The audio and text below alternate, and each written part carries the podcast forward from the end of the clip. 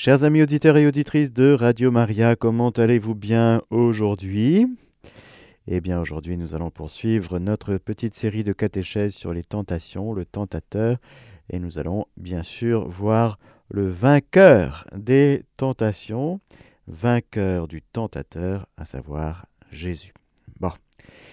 Eh bien, confions cette catéchèse d'aujourd'hui à la Vierge Marie, l'Immaculée Conception, cette tour de David, tour d'ivoire imprenable. Prenons-lui le cœur, prenons-lui la main. Je vous salue Marie, pleine de grâce, le Seigneur est avec vous, vous êtes bénie entre toutes les femmes, et Jésus, le fruit de vos entrailles, est béni. Sainte Marie, Mère de Dieu, priez pour nous pauvres pécheurs, maintenant et à l'heure de notre mort. Amen. Nous avons vu, chers amis, lors de la dernière catéchèse, un petit peu, un peu d'anthropologie, c'est-à-dire de quoi nous sommes faits, de quoi nous sommes pétris, notre nature humaine, notre nature humaine magnifique, mais fragile, composée de plein de choses, d'une âme, d'un corps, bien sûr, mais avec des sens externes, nous l'avons vu, toucher, goût, vue, oui, odorat, le sens interne, le sens commun, la cogitative, la mémoire, l'imagination, nous n'avons pas eu le temps de beaucoup développer. Et puis, toute cette partie des passions, nous avons onze passions. L'espoir, le désespoir, audace, la peur, la colère, l'amour, la passion amour, la, la passion haine, désir, fuite, plaisir, tristesse. Toutes ces choses qui sont eh bien, j'allais dire, dans notre euh, vie affective et qui ont besoin d'être euh, ordonnées. Nos passions sont moralement neutres. Tout dépend de ce qu'on en fait et nous devons, nous sommes appelés à pratiquer la vertu, les vertus de prudence, de justice, de force, de tempérance, par exemple, ces quatre vertus cardinales, morales, et puis il y en a d'autres, il y a les vertus intellectuelles, il y en a plein de vertus, mais voilà que l'homme moral est appelé à développer sa vie morale en posant des choix et dans une certaine lutte, il faut bien l'avouer. Quand nous nous réveillons le matin, eh bien, il y a une journée à euh, traverser. Comment est-ce que nous traversons cette journée d'aujourd'hui? That is the question. Alors bien sûr, si nous sommes chrétiens, nous sommes appelés à tout vivre par Jésus, avec lui, en lui, mais la grâce ne supprimant pas la nature, nous sommes en train de regarder cette nature fragile qui, dans son exercice, dans l'exercice de nos actes quotidiens, eh bien, est tentée. Et alors, précisément, le démon va venir nous tenter. Nous avons déjà vu la différence entre l'épreuve, la tentation et le péché, je n'y reviens pas. Ce que je suis en train de dire aujourd'hui, c'est que le démon va en priorité, je ne parle pas des cas de possession ou d'infestation, je parle juste des tentations, c'est-à-dire l'ordre habituel, entre guillemets, de notre quotidien. Le démon ne va pas nous apparaître pour nous posséder comme ça, ni nous infester comme ça. Il va d'abord prendre, j'allais dire, la vie ordinaire, notre vie ordinaire, et il va proposer d'abord à nos sens externes. Il passe toujours par l'extérieur. Je vous rappelle que le démon n'a pas accès à notre sanctuaire intérieur ces chasses gardées du Seigneur, de notre Créateur, de notre Rédempteur, de notre Sanctificateur. Alors comment il fait s'il n'a pas accès du dedans? L'Esprit Saint, retenez bien, ce sont des mots importants quand même que je vous donne là pour que vous puissiez intégrer ces choses. On dira que l'Esprit Saint nous inspire parce que l'Esprit Saint agit précisément du dedans, du cœur de l'homme. Le démon ne pouvant pas nous inspirer, il n'agit pas du dedans, il n'est pas Dieu, il est une créature limitée lui aussi. Il va donc passer par l'extérieur. Alors, premiers extérieurs pour lui, eh bien, première muraille, ben, c'est notre vie euh, sensible.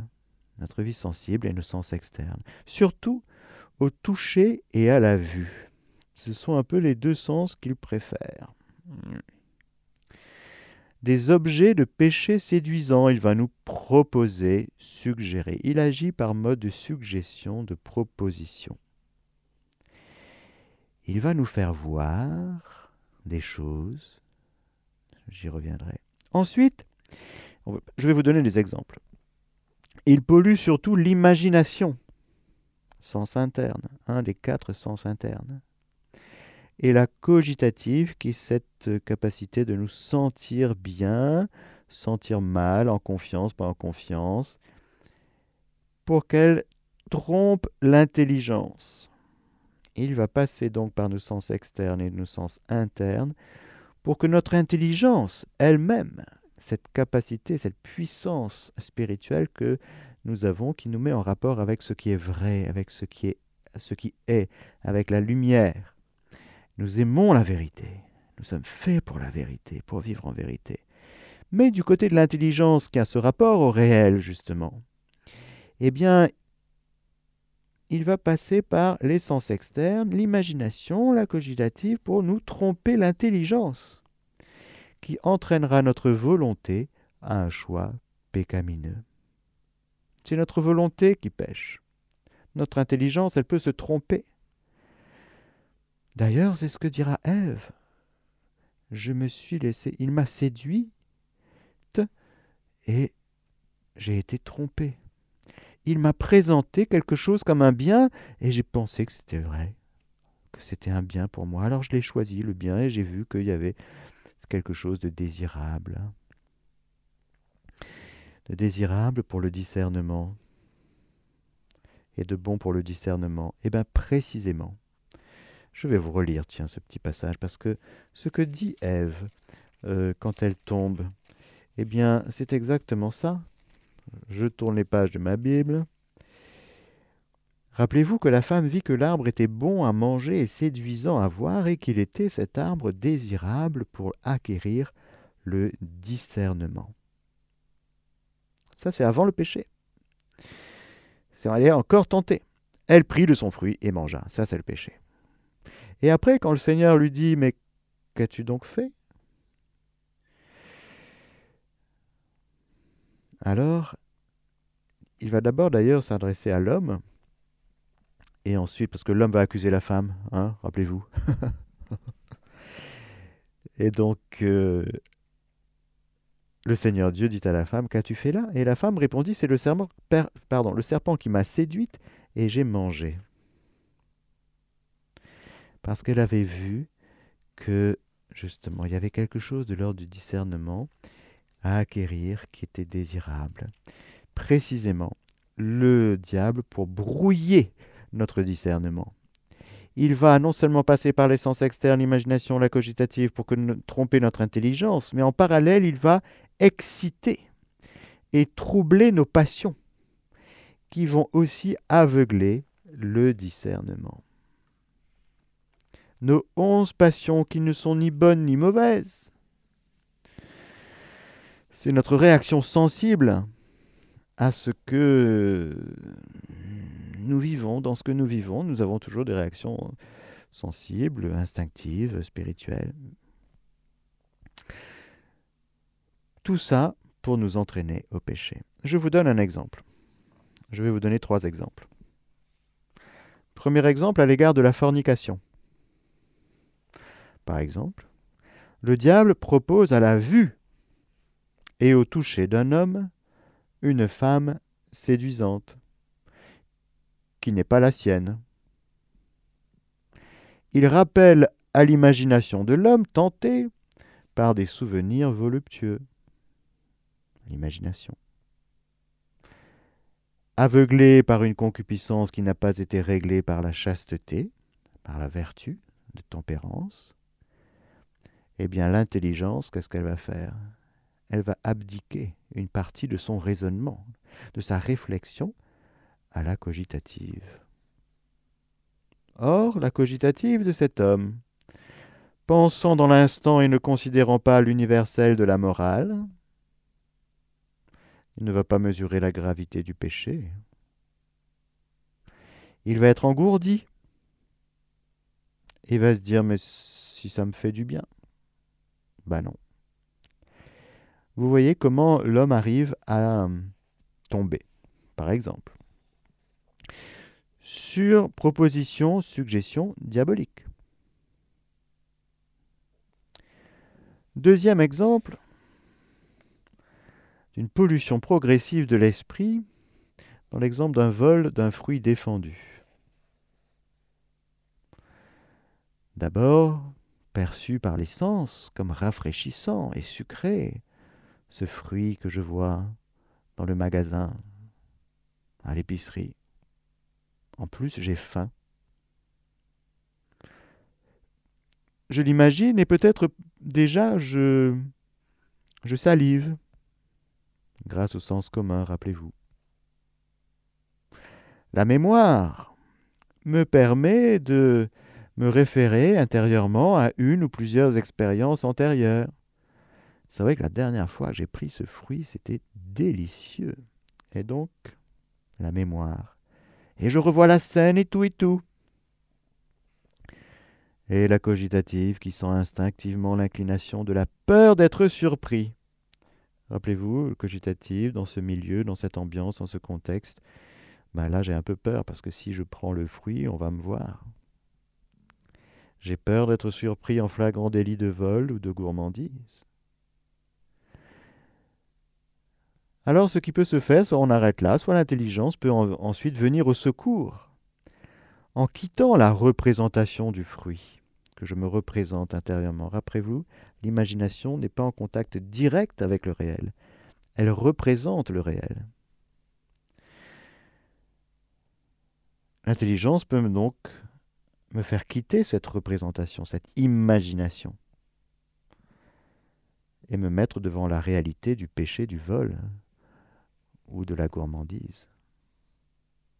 Et là, le démon fait tout pour que l'intelligence soit brouillée dans son travail, polluée, en me suggérant par exemple que le vol et la gourmandise peuvent être un bien pour moi. Il me séduit. L'intelligence présentera donc ce fruit en question comme un bien à ma volonté, car notre volonté ne peut choisir que ce qui, que le bien. La question est qu'est-ce qu'on lui présente comme bien? Soit un vrai bien, soit un bien tronqué. Et là, si l'intelligence me dit ben c'est bien, vas-y, paf badaboum, le péché. Et c'est toujours la même chose, frères et sœurs, c'est par ce, les sens externes, l'imagination, je me représente la réalité, avec euh, la mémoire, si j'ai une expérience dans ce domaine, eh bien, l'imagination va aller chercher dans la mémoire un petit souvenir pour euh, nourrir ce que je me représente et si le démon souffle sur mes passions, je vais me mettre à désirer ce que je considère comme un bien, mais qui n'est pas un véritable bien. Pour terminer, ça se passe comme ça pour ce qu'on appelle les sept péchés capitaux, c'est-à-dire euh, caput en latin, c'est-à-dire tête, c'est-à-dire qui vont donner naissance à d'autres péchés. Nous avons déjà beaucoup parlé des, péchés des sept péchés capitaux en catéchèse. Je n'y reviens pas, mais là aussi, c'est que le diable va souffler sur nos sur les foyers de concupiscence. Que dit Saint Jean, par exemple, dans la première lettre de Saint Jean, au chapitre 2, verset 16. N'aimez ni le monde ni ce qui est dans le monde. Si quelqu'un aime le monde, l'amour du Père n'est pas en lui. Car tout ce qui est dans le monde, la convoitise de la chair, la convoitise des yeux et l'orgueil de la richesse, eh bien, ne vient pas du monde, ne vient pas du Père, pardon, mais du monde. Or, le monde passe avec ses convoitises, mais celui qui fait la volonté de Dieu demeure éternellement. La convoitise de la chair, dont l'objet c'est le bien du corps. Les biens du corps tout à fait légitimes. Mais, par exemple, entre autres, le plaisir de la table. gourmandise. Ou ceux du sexe, la luxure. Convoitise des yeux, c'est quelque chose plus extérieur à mon corps. L'objet, c'est un bien extérieur de la richesse. Je veux attraper quelque chose de lointain que je vois les yeux, que je ne peux pas toucher dans mon univers immédiat, mais j'essaye d'attraper. Ce sera l'avarice. L'orgueil de la vie, l'orgueil de la richesse, a pour, bien, a pour objet un bien spirituel, par exemple, sa propre excellence, notamment dans les honneurs, vouloir toujours être valorisé, être encensé, être en premier, être remarqué. Quand vous êtes invité, ne vous mettez pas à la première place, dit Jésus dans l'Évangile. Vous nourrissez votre posture orgueilleuse. Non, on va te mettre au fond. Comme ça, si celui qui t'invite euh, te dit monte plus haut, mon ami, tu seras honoré, mais tu recevras cette invitation. Tu ne te, tu ne te placeras pas toi-même en haut de l'échelle. Tu ne te placeras pas toi-même au-dessus des autres. Sinon, il y a des biens que nous fuyons parce que nous les considérons comme un mal. Ils sont de deux sortes. L'autre, et là ce sera la jalousie qui s'attriste du bonheur d'autrui et peut vouloir aller jusqu'à vouloir sa destruction dans la colère. Et le tout autre, à l'égard du tout autre, l'acédie, qui s'attriste, s'attriste pardon, du bien spirituel qu'est Dieu. Voilà un petit peu pour les sept péchés capitaux, ça marchera toujours de la même manière pour le diable à travers les tentations. Je répète et je synthétise à travers les sens externes. Toucher, goût, vue, oui, odorat. Les sens internes. En particulier l'imagination et la mémoire et la cogitative qui vont être perturbées. Et puis nos passions qui vont être excitées, gonflées et qui vont nous faire dévier. Parce que le propre de la séduction, justement, c'est de nous faire dérailler, c'est de nous désaxer. Et donc de faire en sorte que les vertus qui devraient prendre le dessus pour ordonner tout cela, eh bien, ne seront pas suffisamment fortes.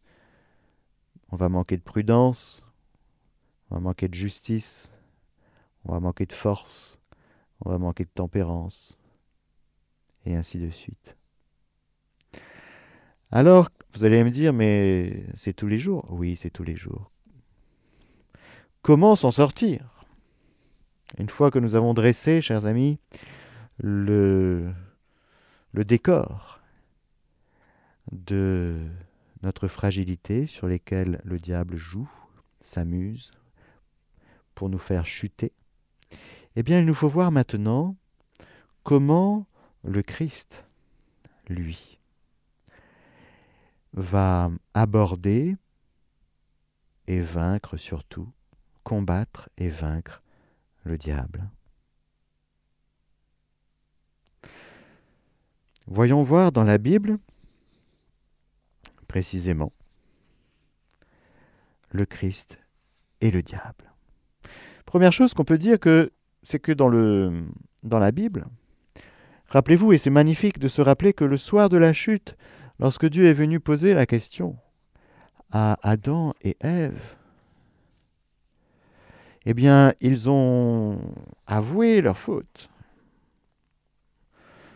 Adam, il a été un peu accusateur envers Ève quand même. Ève, elle a avoué plus facilement. Mais quoi qu'il en soit,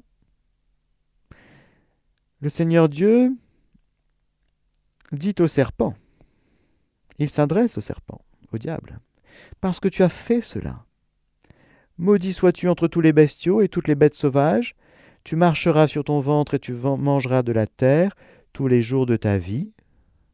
Je mettrai une hostilité entre toi et la femme, entre ton lignage et le sien, il t'écrasera la tête et tu l'atteindras au talon. Il y a donc, frères et sœurs, cette bonne nouvelle, cette prophétie, au soir même de la chute, de la victoire de Dieu sur le diable. Rappelez-vous que dans sa volonté divine, Dieu ne voulait pas le péché. Il ne peut pas vouloir le péché. C'est impossible. Quel serait ce Dieu qui veut que nous tombions? Non. Dieu a éprouvé nos premiers parents comme il nous éprouve, parce qu'il veut que nous l'aimions librement. Il veut que nous le choisissions librement. Il cherche la réciprocité responsable. C'est pas joli peut-être dire comme ça, mais il nous dit tellement je t'aime, mais il veut que notre réponse soit libre. Il ne veut pas nous forcer. Alors il nous éprouve. Le diable nous tente. Dieu ne veut pas que nous péchions. Alors il nous aime tellement qu'il prononce cette prophétie de la défaite du diable le soir même de la chute. Hostilité entre toi et la femme. Il annonce le combat, l'hostilité. Entre ton lignage et le sien, c'est-à-dire la descendance de la femme et la descendance du diable car le diable aussi engendre. Rappelez-vous ce que Jésus dira du diable. Il est le père du mensonge, c'est-à-dire qu'il engendre le mensonge. Jésus est la vérité et la vie et le chemin. Ben, le diable, l'antichrist, c'est l'inverse. Mensonge, mort, et l'inverse du chemin qui conduit à la vie, eh bien, il veut nous, nous entraîner en enfer, là où il est. Bon. Il y a donc une hostilité entre toi et la, entre le diable et la femme, entre la descendance du diable, qui engendre tout le temps des paroles mensongères, parce qu'il est mensonger, calomniateur, homicide dès l'origine, nous dit Jésus, et le sien. Et donc, il t'écrasera, ce lignage, cette descendance t'écrasera la tête et tu l'atteindras au talon. C'est-à-dire qu'on va être blessé, mais victorieux. On n'échappera pas à l'hostilité, au combat. On n'échappera pas aux blessures, aux coups. C'est un combat mortel. Le diable veut notre mort, frères et sœurs. Je ne sais pas si vous réalisez à quel point il nous déteste, mais il veut notre mort. Il veut tout détruire. Son pouvoir est limité, Dieu merci, et reste dans les limites, dans les limites du gouvernement divin. Et donc il y a une permission divine, mystérieuse, à l'égard, nous l'avons vu, de la puissance diabolique. Bien sûr, le lignage, la descendance de la femme, c'est le Christ. Et c'est nous en lui. Mais il y a aussi la femme qu'on peut voir comme euh, l'Église et Marie.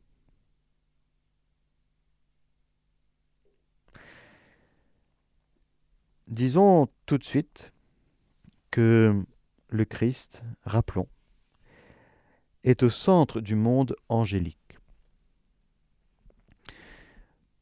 Il a ses anges à lui, quand le Fils de l'homme viendra dans sa gloire avec tous ses anges. Ils sont à lui parce que créés par lui et pour lui. Car c'est en lui qu'ont été créées toutes choses dans les cieux et sur la terre, les visibles et les invisibles, trône, seigneurie, principauté, puissance, tout a été créé par lui et pour lui, nous dit Saint Paul aux Colossiens. Ils sont à lui, les bons anges, plus encore parce qu'il les a fait messagers de son dessein de salut, comme nous dit la lettre aux Hébreux. ce Christ, image du Dieu invisible, premier-né de toute créature, car en lui tout a été créé dans les cieux et sur la terre, les êtres visibles et les invisibles, trône et souveraineté, autorité et pouvoir, tout est créé par lui et pour lui. Le Christ est donc le centre, le créateur du monde angélique, et ce monde angélique déchu est sous son, autorité. Il est bon de rappeler cela. Dans tout ce que nous allons voir, lorsque nous allons voir le combat de Jésus au monde des tentations et à Gethsemane, il est bon de rappeler que ce sera un combat complètement inégal.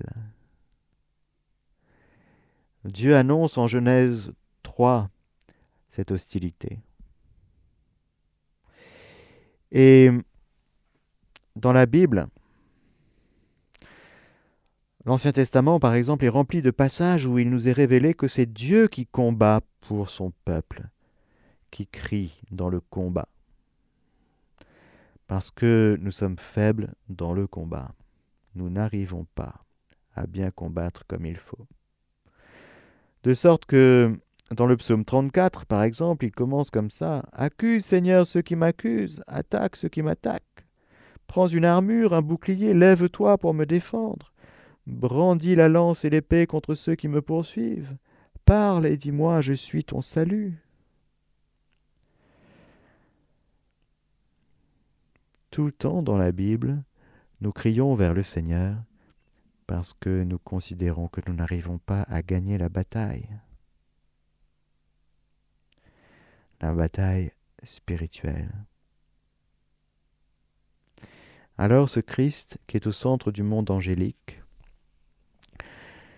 eh bien, il va, être, il va prendre notre humanité, cette même humanité dont je vous ai parlé. Il a la même nature humaine que la nôtre. Il est vraiment homme, ce Jésus. En tout semblable à nous, excepté une petite chose non petite, qui s'appelle la sainteté. Jésus, le Verbe fait chair, vrai Dieu, vrai homme, il est impeccable. Il ne peut pas pécher. C'est une donnée de la foi catholique. Voilà donc ce petit Jésus, ce petit embryon. Le Verbe se fait chair dans le sein de Marie, et il est, dès l'incarnation, vainqueur. D'ailleurs, frères et sœurs, on voit dès la naissance de ce petit bébé le déchaînement diabolique à travers le massacre des innocents. Pourquoi un tel déchaînement? Si ce petit bébé était juste un roi d'Israël parmi d'autres. Et si la jalousie d'Hérode n'était qu'une jalousie de quelqu'un qui gouverne et qui ne veut pas qu'on prenne sa place? On comprend. Mais on comprend aussi que la réponse complètement disproportionnée d'Hérode de massacrer tous les enfants de moins de deux ans dans Bethléem et aux alentours, c'est tellement disproportionné que ça souligne d'une manière très forte que ce Jésus, dont les mages disaient Où est le roi d'Israël pour qu'on aille le vénérer, l'adorer, le rendre hommage? Eh bien, à travers Hérode, c'est le diable. Jalousie qui s'attriste du bonheur d'autrui et peut aller jusqu'à vouloir sa destruction dans la colère, un des sept péchés capitaux.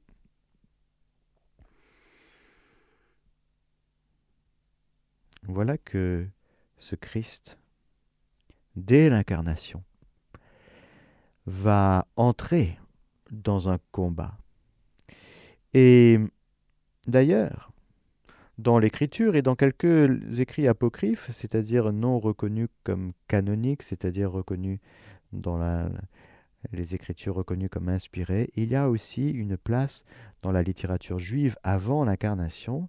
Tout le monde est d'accord là-dessus pour dire que le combat eschatologique, ce sera entre le Messie et le diable. Qui va nous sortir de là? Eh Il n'y en a qu'un qui peut nous sortir de là, c'est le Messie. Il y a donc forcément une attente à ce que le Messie vienne s'occuper de nous et vienne combattre pour nous. Celui qui nous a mis dedans, celui qui nous a fait tomber.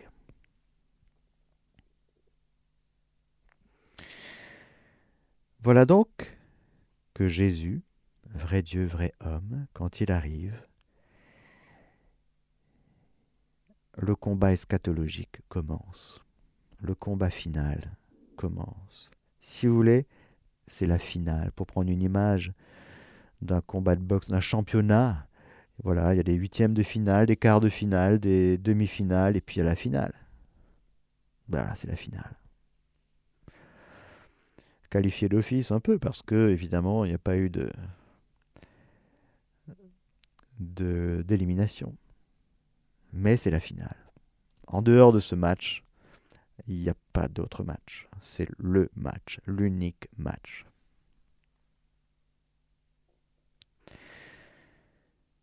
Jésus va nous parler du démon dans les évangiles. Il va nous en parler et nous allons le voir, il va dégager le diable il va faire beaucoup d'exorcismes. Jésus nous parle tout d'abord du démon. Par exemple, dans une parabole. En Matthieu, en Marc 4, 15, il nous parle de la parabole du semeur qui est sorti pour semer. Et lorsqu'il explique Jésus cette parabole, avec les différents terrains, vous savez, différents terrains avec la bonne terre, le terrain euh, rocailleux, etc. Il nous dit ceux qui sont au bord du chemin,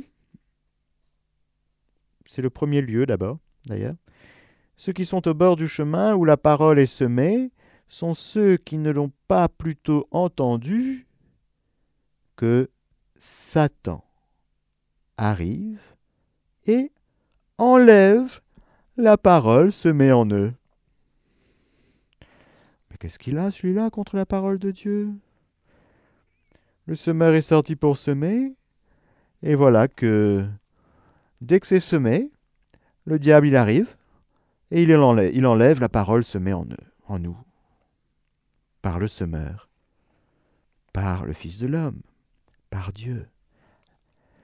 Et ça nous renvoie pile à la première intervention diabolique contre Ève. Le diable va citer non pas l'écriture, mais la parole de Dieu. Alors vraiment Dieu a dit. Autrement dit, il y a un rapport il a un rapport, lui, le diable, avec la parole de Dieu. Il déteste la parole de Dieu. Pourquoi? Parce que la parole de Dieu est un danger. Ça l'effraie. Il n'aime pas. La parole de Dieu est une telle puissance de vie, est une telle lumière, est une nourriture pour l'âme. Nous allons le voir dans les tentations du Christ, justement. Il y a une attaque contre la parole de Dieu, parce que c'est une, nourriture vitale pour le cœur du croyant le cœur de l'homme. Il enlève la parole qui est semée en nous pour qu'on n'entende pas, pour qu'on ne se souvienne pas, pour qu'on n'arrive plus à discerner et qu'on n'entende plus ce que Dieu nous dit. Alors là, il y aurait une catéchèse de trois heures à faire là-dessus. Parce que franchement, lui aussi il parle, le diable. Nous le voyons dans le livre de la Genèse. Il s'adresse à Ève avec des mots, il parle. Et quand je vous ai raconté comment il s'y prend tout à l'heure avec nous, avec notre nature, pauvre, fragile, c'est pas qu'on entend des voix, c'est pas ça. Mais au lieu d'entendre la parole de Dieu et de la garder dans une bonne terre, eh bien, on ne sait plus trop où elle est, puisqu'elle a été enlevée, cette parole qui a été semée en nous. Je lis du verbe lier cette parabole du semeur qui est sorti pour semer à une autre parabole que Jésus donne. En général, dans nos Bibles, elles sont proches, ces deux paraboles, pas loin l'une de l'autre c'est la parabole de l'ivraie. Très important.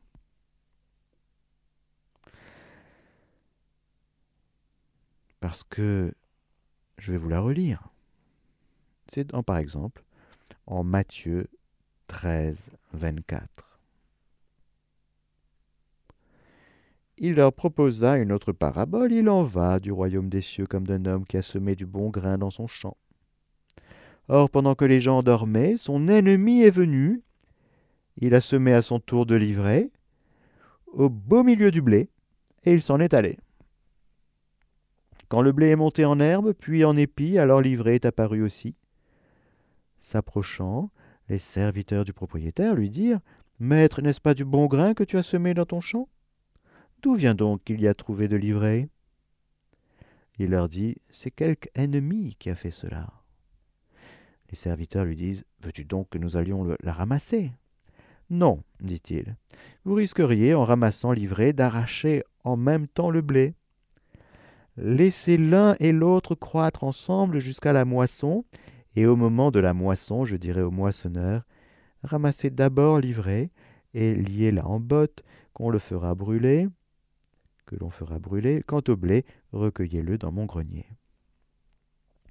Alors, comme souvent, ils n'ont pas compris grand-chose. Hein, donc, heureusement qu'il y a la maison. Et puis, le soir, ils disent, en fait, Jésus, tu peux nous expliquer, là, là, on n'a pas compris. Parabole de livret. Euh, hein, hein. Explique-nous la parabole de livret dans le champ. En réponse, il leur dit, Celui qui sème le bon grain, c'est le Fils de l'homme. Le champ, c'est le monde. Le bon grain, ce sont les sujets du royaume l'ivraie, ce sont les sujets du mauvais. L'ennemi qui la sème, c'est le diable. La moisson, c'est la fin du monde, et les moissonneurs, ce sont les anges. De même donc qu'on enlève l'ivraie et qu'on la consomme au feu, de même en sera-t-il à la fin du monde. Le Fils de l'homme enverra ses anges, ses anges. Le Christ est au centre du monde angélique, frères et sœurs, et le démon est un ange. Le Fils de l'homme enverra ses anges, donc les anges bons, qui ramasseront de son royaume tous les scandales et tous les fauteurs d'iniquité, et les jetteront dans la fournaise ardente. Là seront les pleurs et les grincements de dents. Alors les justes resplendiront comme le soleil dans le royaume de leur Père. Entendent qui a des oreilles. Est-ce que vous savrez comment s'appelle l'ivraie en grec? Zizania. Zizani hmm, et Diabolos, diviseur calomniateur, par la calomnie, par la médisance, par la parole médisante, par la parole calomniatrice de calomnie. Il y a une division qui se fait, une zizanie. Le Fils de l'homme est venu réunir, rassembler dans l'unité les enfants de Dieu dispersés. Le diable, lui, divise par sa parole en injectant le venin, notamment de la médisance et de la calomnie. Comment ça se fait que nous puissions devenir médisants et calomnieux, calomniateurs Comment ça se fait qu'on dise des choses qui sont fausses? Qu'on écrive des choses qui sont fausses hein, dans les articles de journaux? Sur les réseaux sociaux Sur Internet? Raconte n'importe quoi. Mais disant Ah, tu sais pas, il faut que je te dise, j'ai entendu ça. Pi, pi, pi, pi, pi. Ah ouais. Il a dit, il a fait, comme on dit à l'île de la Réunion. Il a dit, il a fait. Tu sais pas, ben, je vais te mettre au courant quand même. Que Gilbert, il est allé voir Gertrude. Hum. Euh, Gertrude qui n'est pas sa femme d'ailleurs. Tu T'étais pas au courant? Ben, Il faut que je te le dise. Ouais, il faut que je te dise. Ah bon? Il faut que tu me dises. Qui t'a dit de me dire? D'où parles-tu? Qui t'a dit de me raconter des trucs sur les gens? Hein? Ça vient d'où ça? Il faut faire très attention, frères et sœurs. La calomnie, comme dit le pape François, est un péché mortel. C'est-à-dire, ça nous coupe de la grâce. C'est très grave. Il faut faire très attention à ça. À ce qu'on dit. Ce que tu dis, tu l'as vérifié, bien sûr, tu es sûr que c'est vrai. Hmm? Ce que tu dis, c'est bien sûr utile. Hmm? Et puis c'est constructif. Hein Ce que tu me dis, ça édifie quelque chose. Ça... Hmm Bien sûr. Alors, je vais terminer par là. Nous voyons que dans les évangiles, avant de parler des exorcismes, nous poursuivrons la prochaine fois. Jésus donc nous parle du diable, comme celui qui enlève la parole de Dieu, qui nous empêche d'avoir accès à la parole de Dieu. Et il nous parle du diable comme celui qui sème lui aussi. Il a sa semence. Il sème la zizanie. Il sème des choses par le biais extérieur, rappelez-vous, sens externe, sens interne, imagination, oulala, oui, je t'ai vu la dernière fois, j'ai vu sur ton visage et j'en ai déduit que... Ah, diagnostic. Ah bon? Comment, comment tu sais ça, toi? Ben, je t'ai vu. Ah. T'avais l'air euh, ceci, hein? Oui, t'avais l'air cela. Ah. Et donc tu sais. Ah. Ben oui, j'ai senti que tu étais euh, un peu... Hein? Hmm. Ah, tu as senti. Donc je me suis imaginé qu'il s'était arrivé sûrement ça dans ta vie, euh, ça doit être ça. Ah, j'ai imaginé. Et puis comme il s'est passé déjà quelque chose comme ça dans ta vie, ça doit être ça. Hein mais t'as tout faux, t'as tout faux, tu sais rien, tu comprends rien. Tout ça parce que t'as vu. T'as imaginé. Et puis t'as pensé que c'était vrai. Et en plus, t'as raconté ça à d'autres. Ah tout ça parce que tu avais vu, tu as senti, tu as imaginé, et donc tu en as déduit comme une vérité, et que tu as présenté ça à d'autres. Ah ben dis donc. tu t'es fait avoir là. Par qui? Par le diable qui a semé de l'ivraie. La, vérité nous unit la parole de vérité nous unit. La parole mensongère du diable nous divise, nous éloigne les uns des autres. Et quand on adhère à une parole diabolique, on produit de la zizanie, on produit de l'ivraie. Nous sommes en train de parler des tentations du Christ tentation pardon, du diable qu'il exerce sur nous, et nous sommes en train d'avancer dans cette catéchèse sur justement la présence de Jésus qui nous, parle du diable, et nous verrons dans la prochaine catéchèse, et eh bien justement comment Jésus affronte le diable. Et cet affrontement, ce combat et cette victoire, bien sûr, elle sera pour nous, et c'est dans cette victoire que nous allons nous glisser, en tout cas apprendre à vivre. Je vous souhaite une très belle journée à l'écoute de Radio Maria et je vous donne la bénédiction du Seigneur. Que le Seigneur Tout-Puissant vous bénisse, le Père, le Fils et le Saint-Esprit. Amen. Chers auditeurs de Radio Maria, c'était la catéchèse du Père Mathieu. Vous pourrez écouter la rediffusion ce soir à 20h, demain à 4h du matin ou alors sur notre site www.radiomaria.fr.